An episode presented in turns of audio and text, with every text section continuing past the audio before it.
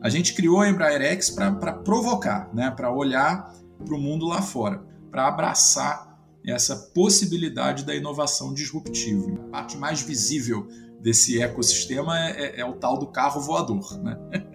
é, que também o nome técnico dele é o eVTOL, né? Electric Vertical Takeoff and Landing, ou seja, um veículo elétrico para decolagem e pouso na vertical. Não, não vai ser da noite para o dia, mas aos poucos a gente vê que esse tráfego, né, esse número de rotas vai aumentando. O que a gente imagina é que as pessoas vão, vão comprar passagem né, para voar né, no eVTOL, não, não vão ser donas do eVTOL para botar nas suas casas. Né? Neg News, o podcast que prepara você para o futuro.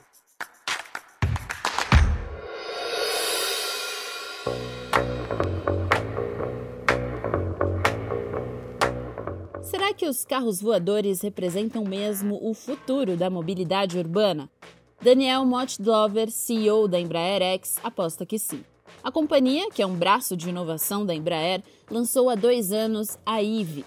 A startup tem como foco o desenvolvimento justamente dos eVTOLs, veículos aéreos elétricos projetados para operar dentro das cidades. Hoje, prestes a abrir capital na Bolsa de Nova York, a IVE tem contratos para vendas de quase 2 mil veículos em vários países do mundo. E é uma das startups que saiu na frente na corrida para a criação da tecnologia. O objetivo do IPO, segundo a empresa, é levantar 500 milhões de dólares para desenvolver os carros voadores que devem chegar ao mercado em 2026. Mas como será que essa tecnologia vai operar na prática? Ela vai mesmo revolucionar a mobilidade urbana? A gente te explica hoje. Eu sou Juliana Calzin e esse é o Neg News. Daniel, super bem-vindo ao Neg News. Muito obrigada por ter aceitado aqui o nosso convite. Um prazer estar com vocês. Bom, antes de falarmos sobre os carros voadores e o futuro da mobilidade, como é que a Embraer está trabalhando nisso já há algum tempo, eu quero te ouvir um pouco sobre como vocês chegaram a esse ponto, né? Uhum. Por que a, essa primeira decisão de um braço de inovação dentro da Embraer e como é que foi feito esse desmembramento, digamos assim? Legal. Não, é, essa é uma história muito bacana de contar e, e sempre que eu conto né, é, para diferentes pessoas, ela provoca bons insights, né? E por que disso, né? A, a Embraer X ela foi criada para ser o braço de inovação disruptiva né, da Embraer, é, o braço de negócios né, disruptivos dentro da Embraer. Por que, que essa distinção é importante? Porque a Embraer SA, né, a empresa mãe, sempre foi é, reconhecida né, como extremamente inovadora. Né? E ao longo da sua história, né, se a gente for olhar aí como que a Embraer foi conquistando clientes, conquistando mercados, é, em dado momento deixou de ser uma empresa estatal, passou a ser uma empresa privada, depois teve seu capital pulverizado na bolsa, né, e, e hoje, né, tem um, uma governança aí é, do nível mais alto, né, na bolsa de valores aqui de São Paulo e, e também na bolsa de Nova York. Você vê que é uma história onde são sucessivas inovações, né? Cada vez a empresa foi lançando produtos mais ousados, é, enfrentando competidores né, normalmente muito maiores né, do que nós, uh, negociando com fornecedores né, que são também, muitos deles, várias vezes maiores do que a própria Embraer. E ainda assim, nós fomos encontrando equações de negócio, né, modelos de negócio e nichos aonde a gente pudesse ser competitivo e, e bem sucedido. Mas eu acho que a parte legal aqui para a conversa de hoje é a seguinte: por que, que uma empresa que já era tão inovadora, né, ou até historicamente inovadora, em algum momento, e esse momento foi lá por volta de 2017, tá, a gente achou que é como se a gente não fosse inovador o suficiente. Né? E aí eu vou explicar melhor. Né?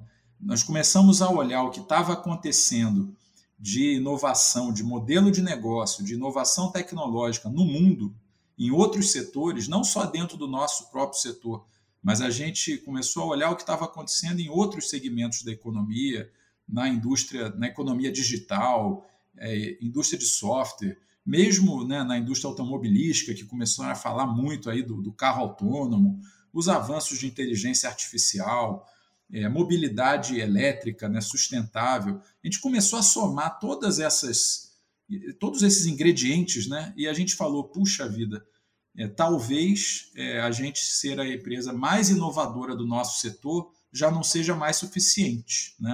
E aí a gente fez uma coisa é, que eu olhando para trás, né, acho muito bacana de contar, que é assim, ter a humildade de reconhecer que não, que não era suficiente, né?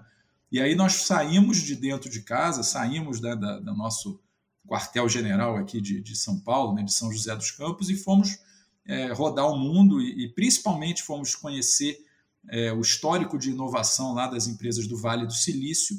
E aí caiu a ficha para a gente. Né? Tem uma forma muito diferente de, de fazer negócio, de cooperar com outras empresas, mesmo cooperar com competidores em potencial, é, desenvolver parcerias, fazer isso de uma maneira muito rápida, muito ágil, né?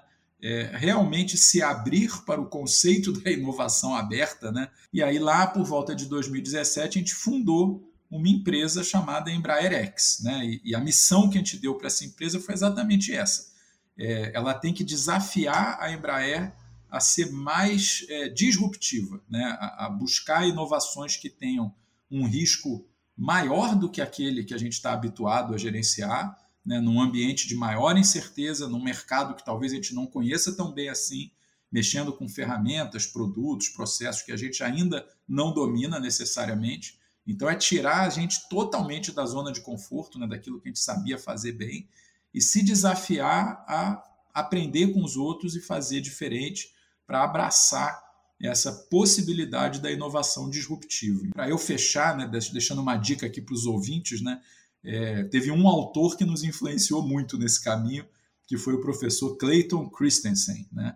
Ele é o autor de um livro muito famoso chamado O Dilema da Inovação, e foi justamente ele quem definiu pela primeira vez o conceito de inovação disruptiva. Ele, infelizmente, faleceu há pouco tempo atrás, né? mas antes disso a gente teve até a oportunidade de conversar pessoalmente, né, diretamente com o professor Clayton Christensen e validar essa, essa nossa ousadia, vamos chamar assim, né, de, de criar a Embraer X, e lá se vão aí talvez uns quatro anos já, né? E quatro, desse encontro, o que, que vocês ainda levam, assim, o que, que ficou de lição dessa conversa com ele?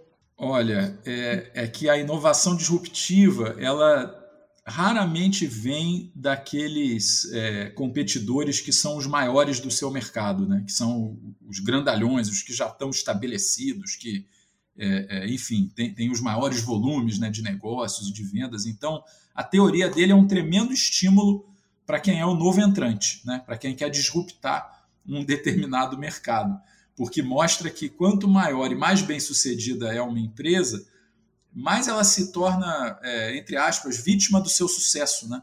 Ela começa a se engessar e criar processos para proteger tudo que faz com que ela seja tão grande, tão bem sucedida assim. Isso é desperdício de, de, de recurso. Vamos focar no nosso core business, né?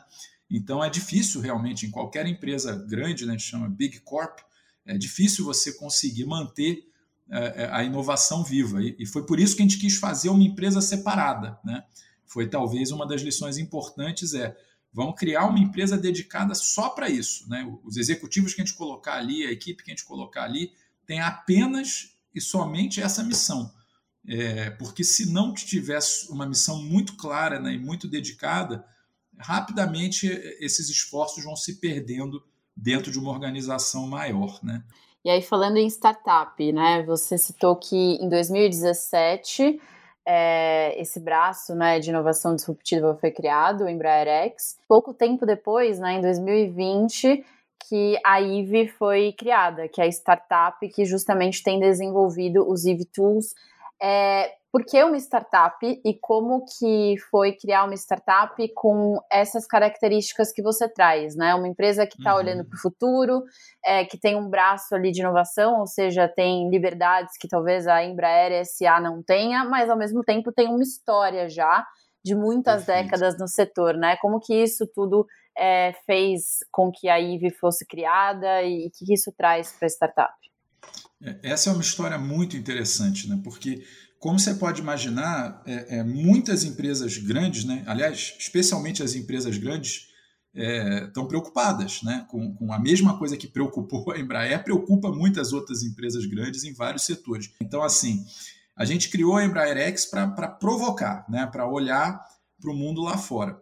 E começamos a conversar com várias empresas que estavam mexendo com, seja carro autônomo, é, seja veículos elétricos, seja inteligência artificial, né? E esbarramos lá com a, a, a própria Uber né, Technologies, que estava naquela época lançando uma iniciativa chamada Uber Elevate, né, que tinha a ver com é, imaginar um, um, um, modelo de veículo que pudesse funcionar como um táxi aéreo urbano, ou seja, para cobrir pequenas distâncias relativamente né, a, a, um avião e dentro das grandes cidades, das grandes metrópoles congestionadas aí do mundo. A bem da verdade, a nossa inteligência de mercado da, do nosso um dos principais negócios da Embraer, né, que é a aviação regional comercial, já vinha estudando um pouco esse conceito de uma aeronave menor para fazer é, um deslocamento de poucas pessoas por uma distância mais curta e vendo que isso poderia ser um grande mercado em volume. E isso acabou se confirmando. Né? Essas conversas que a gente acelerou na Embraer X acabaram justificando a gente lançar um projeto. Né? Era pensar no, no veículo em si. Né? Vamos dizer, a parte mais visível desse ecossistema é, é, é, o tal do carro voador, né? é, que também o nome técnico dele é o eVTOL, né? Electric Vertical Takeoff and Landing, ou seja, um veículo elétrico para decolagem e pouso na vertical. Elétrico faz com que ele seja zero emissões de carbono, quer dizer, totalmente sustentável, é, do ponto de vista ambiental, mas também faz com que seja silencioso. Né? Outro elemento fundamental desse mercado é que esse veículo ele tem que ter um custo muito baixo tanto para ser fabricado como para ser operado. Por quê? Porque senão a gente vai estar só substituindo o que o helicóptero já faz hoje. Né? E o eVTOL não é um helicóptero. Né? Na verdade, ele vem para disruptar é, o, o, mercado que usa helicópteros para fazer transporte urbano. É, e aí, em vez de falar de, de pouquíssimas pessoas, a gente está falando de bilhões de passageiros. O que aconteceu é que esse mercado começou a ficar concreto tão rápido, né? É, a gente começou a olhar em volta da gente e ver muito capital de risco né, se interessando em investir nesse mercado. E a gente percebeu que se a gente segurasse esses projetos, vamos dizer, dentro da Embraer X, né, eles iam crescer talvez numa velocidade aquém do que o mercado estava demandando. Aí chegou aquele momento né, que todo mundo que trabalha com incubadora né, de, de, de startups, né, ou aceleradora, sonha com esse momento, né, em que, puxa, a empresa que eu estou incubando está ficando maior do que eu. ela já, já precisa ganhar mais musculatura do que a própria Embraer X vai conseguir, né?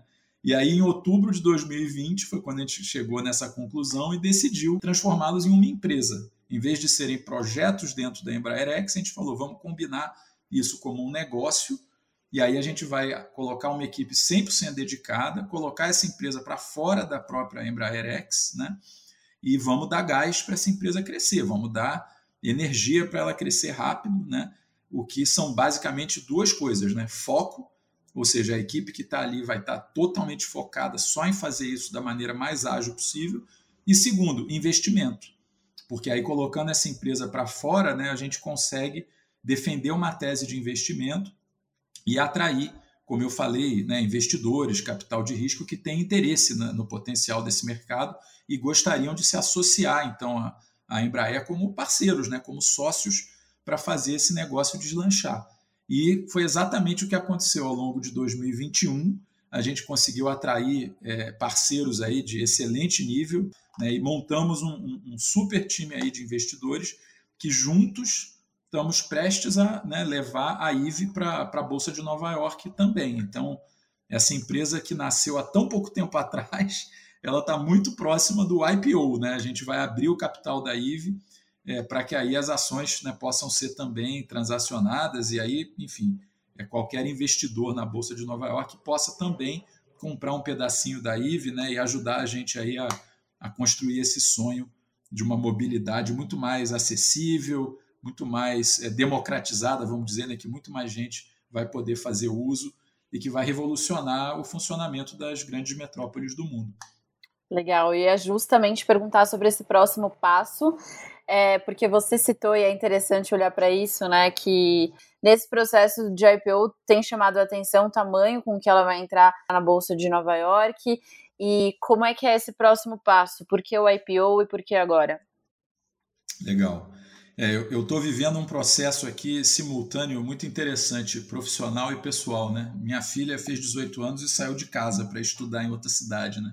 A minha empresa incubada também saiu da Embraer X e foi brigar aí pela. Boa analogia. eu, tô, eu tô tentando ainda processar essas mudanças todas aqui né? E, e, e as, as, coisas se parecem, né? Você fica com uma pontinha assim de puxa, mas tanto sangue, suor e lágrimas, né? Investidos e agora ela vai, vai sozinha, vai com as próprias pernas, mas é, é exatamente isso, né? Que a gente quer que aconteça. IPO, sem dúvida, é, é, é um passo muito grande, né? O, o mais é, comum no mercado é você é, observar as empresas irem em, em steps né, é, é, menores. Então, você levanta um, um round de investimento que a gente chama de, de seed money, depois tem um Series A, Series B, Series C. Em algum momento a empresa ganha tal né, é, envergadura, tal potencial, que ela já se credencia aí para um IPO. Né? É, e no caso da IVE não aconteceu isso. Né? A gente acabou decidindo ir por esse caminho alternativo, que é quase com um shortcut né, para ir direto ao IPO por esse processo através de uma SPEC, né, que, eu, que eu comentei. E por que, que a gente tomou essa decisão? Né? É, justamente porque a gente está vendo esse mercado tomar né, um, um, uma velocidade, né, uma aceleração que talvez a gente não conseguisse acompanhar esse ritmo se a gente fosse num caminho mais tradicional. Né? É, o que, que seria mais tradicional? Ah, vamos segurar a, a, empresa, né, o negócio um pouquinho mais dentro da Embraer X ah, vamos abrir o capital, mas assim, não na bolsa, né? Vamos talvez trazer é, sócios é, privados para fazer uma primeira transação de menor monta e, e, e fazendo um step né, de cada vez. É, porém, e isso de novo, não, não tem receita, acho que certa nem errado para isso, né? Mas no nosso caso, quando a gente viu as avaliações de mercado, né? Um mercado potencial que pode chegar até um trilhão, né? A gente estava olhando e vendo empresas é, vamos dizer, muito mais novas né, do que a Embraer, ou, ou, empresas que nasceram só com essa finalidade, né, é, levantando capital também em rodadas muito bem sucedidas e algumas indo direto para o IPO também. Né? Então, assim, por mais que a gente esteja muito convicto né, que, que a IVE vai ser uma das vencedoras nesse mercado, justamente porque ela pode e vai contar né, com toda essa bagagem, toda essa competência de mais de 50 anos de história da Embraer, desenvolvendo, certificando, vendendo e dando suporte para aeronaves né, no mundo inteiro. Isso é assim tem um valor inestimável. Mas ao mesmo tempo a gente precisa combinar isso daí com a velocidade, né? E velocidade também na capacidade de investir, né? Então esse é um programa muito inovador, é um, é um produto que não é convencional. A gente precisa desenvolver uma quantidade razoável, né, do que a gente chama de provas de conceito, que são como se fossem MVPs, né, ou, ou protótipos, é, é, numa quantidade grande para ir comprovando né, que as tecnologias estão é, atendendo aí os nossos requisitos. Então, para tudo isso, você precisa do, do, capital de risco e num volume razoável que justificou a gente dar esse passo grande de ir para o IPO. E, e, o outro ponto, eu acho que foi a convicção que a gente tinha né, de que a operação seria bem sucedida, como de fato foi, né, como a gente está já com toda a parte é, é vamos dizer, burocrática, né? tudo já resolvido com a, a, a CVM americana, né? que é a Security uhum. Exchange Commission, para poder fazer, como eu disse, muito em breve aí esse IPO. Se você perguntar assim, ah, mas você lá atrás, né, quando a Embraer X surgiu, quando começou a fazer esses projetos, tinha a ideia né, de que em tão pouco tempo teria uma empresa com potencial da IVE fazendo IPO em Nova York? Olha, eu não tinha, acho que se perguntar para todo mundo aqui na, na Embraer X e na Embraer, eu acho que o mais otimista talvez não imaginasse que a gente conseguiria é, é, alcançar né, um, um sucesso é, é desses. Mas a gente está muito animado e, e, e assim, é, muita coisa para fazer ainda no futuro. Tanto a IVE, que vai ter que desenvolver né, agora o, o projeto, vai ter que, enfim, é, desenvolver seus negócios né, como uma empresa listada, uma empresa independente, como a própria Embraer que continua na sua missão. Né? A gente tem que continuar aqui provocando o status quo. É, eu diria para você que a, a, trajetória, né, o desafio da Embraer X está só começando também. É, a gente tem uma data já para o IPO ainda não? Ele deve acontecer muito em breve. Assim, a tá. gente é, é, anunciou que deve ser agora mesmo, no, no mês de maio, então está bem pertinho. Assim, eu não sei que dia que, que vai ao ar, mas assim, tá, estamos muito próximos aí do IPO, que vai ser assim um, um marco histórico aí para a Embraer X e para a própria Embraer. Né? E bom, e aí depois o IPO, imagino que esse, esse dinheiro que vocês levantarem vai ser investido justamente nesse desenvolvimento, né? Do veículo exato, em si. Exato. Exatamente, Agora, do veículo é. e do sistema de software, né, do, do, controle de tráfego aéreo. São os dois principais desenvolvimentos aí que vão consumir o, o investimento. Legal. E, enfim, pelo que o mercado tem é, colocado aqui, a expectativa é realmente bastante alta para essa operação, é, tanto em quanto que vai movimentar, enquanto que vocês vão levantar é, com o IPO. Mas eu quero te ouvir também sobre como que você imagina né, esse futuro da mobilidade com Legal. os carros voadores. É, a gente vai começar com rotas definidas. Como é que vai ser esse caminho aí para uma Legal. cidade com muitos carros voadores? A gente está estudando profundamente né, esse, esse assunto e, e, e, temos uma visão. Né? Não quer dizer que é necessariamente o que vai se concretizar, mas a gente tem conversado com autoridades reguladoras né, do Brasil e do mundo todo. Né? É, temos também feito estudos com o MIT sobre essa é, questão de como que as pessoas se deslocam hoje, né? quais são as rotas que as pessoas usam hoje no meio terrestre e quais dessas rotas são, são as melhores candidatas né, para serem substituídas eventualmente pela rota aérea. Né? A gente está estudando o, esse padrão de deslocamento, os hábitos das pessoas, o poder aquisitivo da, das pessoas que vivem né, dentro, ao redor dessas grandes metrópoles do mundo. Então, todos esses elementos né, estão ajudando a gente a construir uma determinada visão de como que é, é, essa mobilidade vai evoluir. Então, eu vou tentar resumir aqui né, um pouco dessa visão que nós temos. É, vai começar com algumas poucas rotas pré-definidas, né? então, assim, no início, são poucos veículos voando em poucas cidades do mundo, não, não vai acontecer um boom assim de todas as cidades do mundo adotarem ao mesmo tempo. Um caso de uso muito típico é esse, né, de centro da cidade até um aeroporto que é um pouco mais afastado, ou conectando dois aeroportos, né? E aí você vai abrindo novas rotas aos poucos, os veículos vão entrando, até que chega um ponto que você, opa, começa a ter um, um fluxo de veículos razoável em cima ali de um, de um, grande centro, e aí é aquele ponto em que o, o, o tráfego aéreo tem que estar preparado né, para gerenciar esses veículos. Né? No início dessa operação, esses veículos a gente também enxerga que vão ser pilotados, né?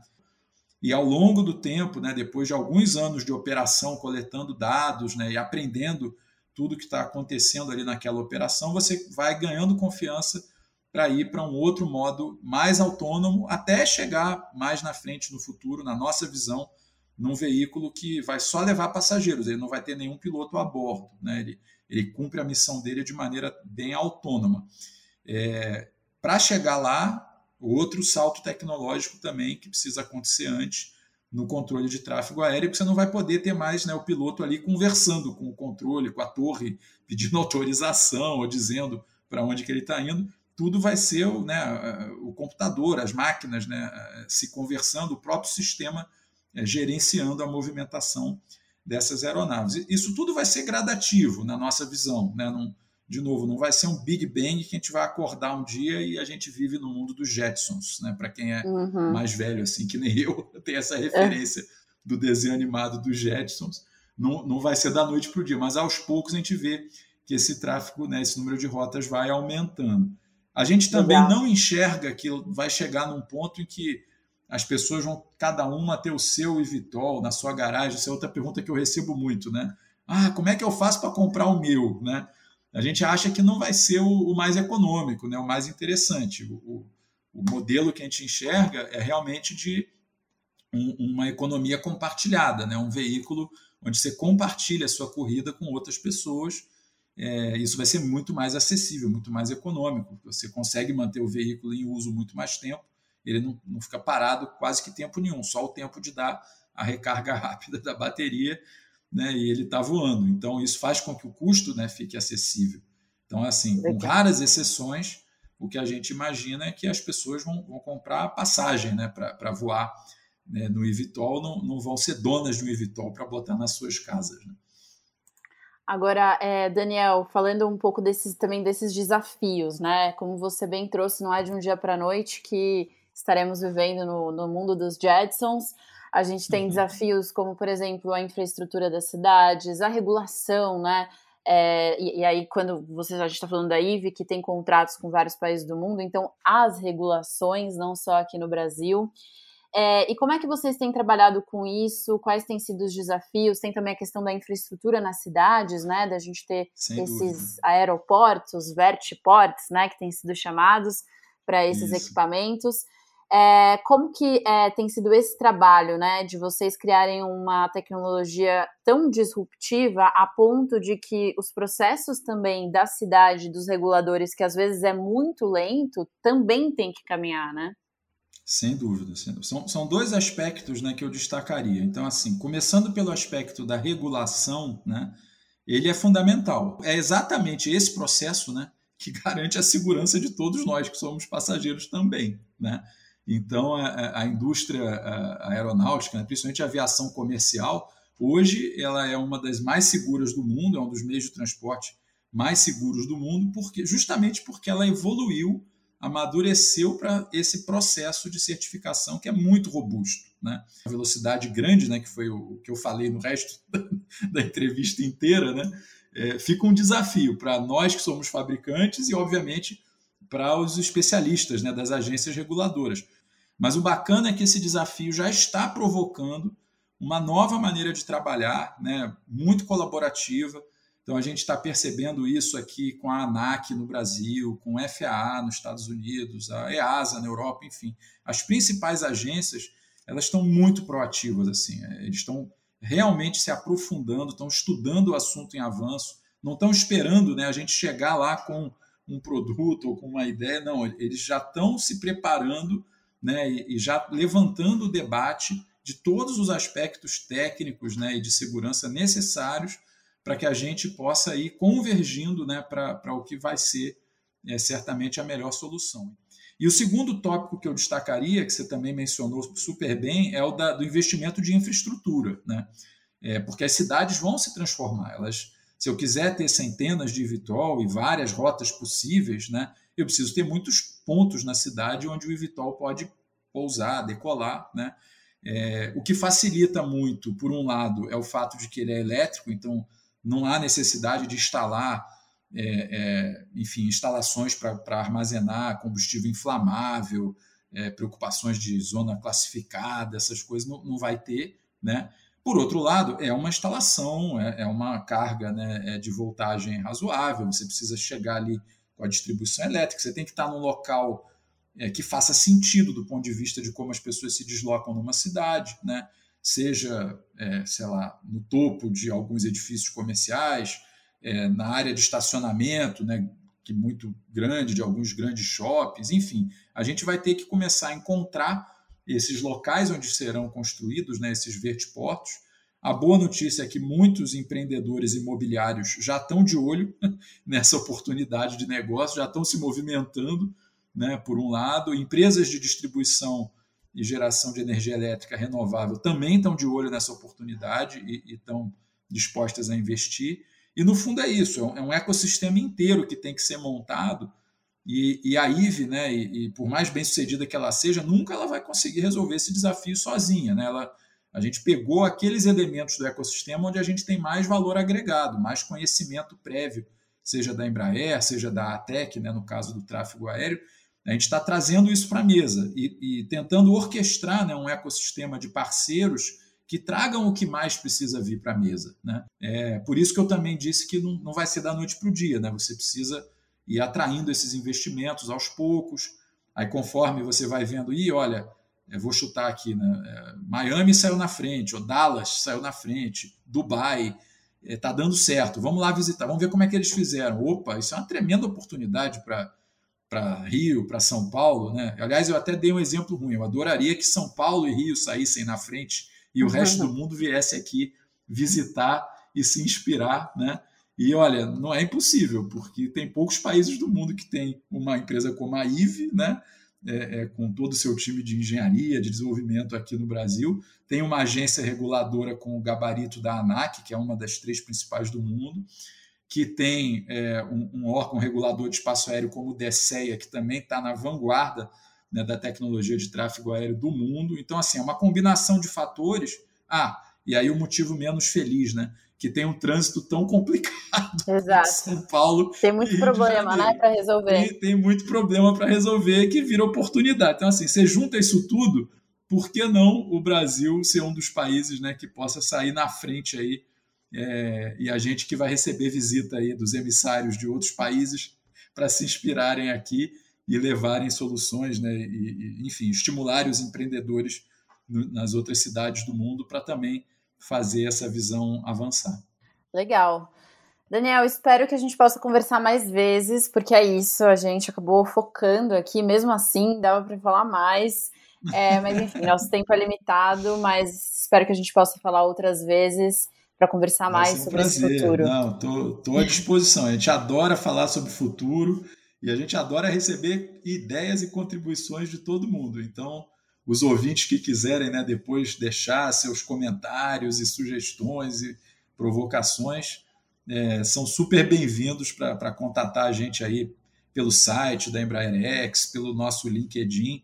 A gente realmente adora fazer isso e é como a gente tem conseguido avançar e aprender muito rápido. Legal, muito obrigada e até uma próxima oportunidade. Nós que agradecemos aí. Até já. Obrigado.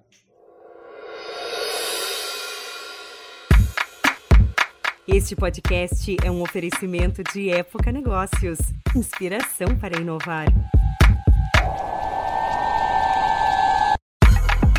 Ouça, acompanhe, compartilhe e nos siga nas redes sociais.